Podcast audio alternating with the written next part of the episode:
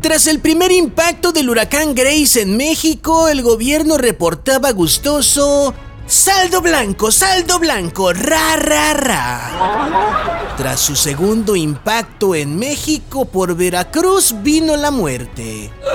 Y el gobierno entonces mejor se retacó el hocico de comida para no decir absolutamente nada.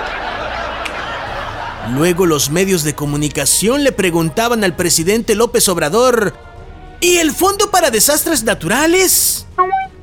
Y para no responder, López Obrador se atascaba un tamal entero en la boca.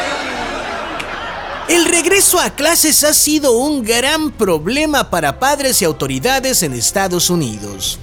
El país más vacunado de América no tiene aún la certeza de protección a los menores para que acudan seguros a clases. ¡Auxilio! El país que en una película de dos horas resuelve todos los problemas del mundo, lleva dos años intentando hacer malabares políticos y fallando.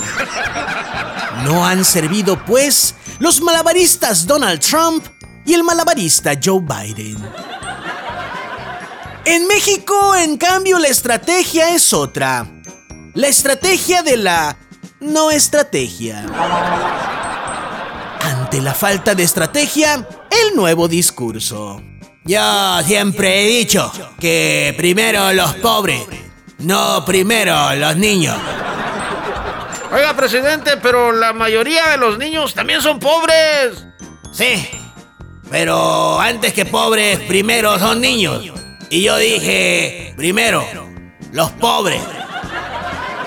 De ese nivel la conversación política en México.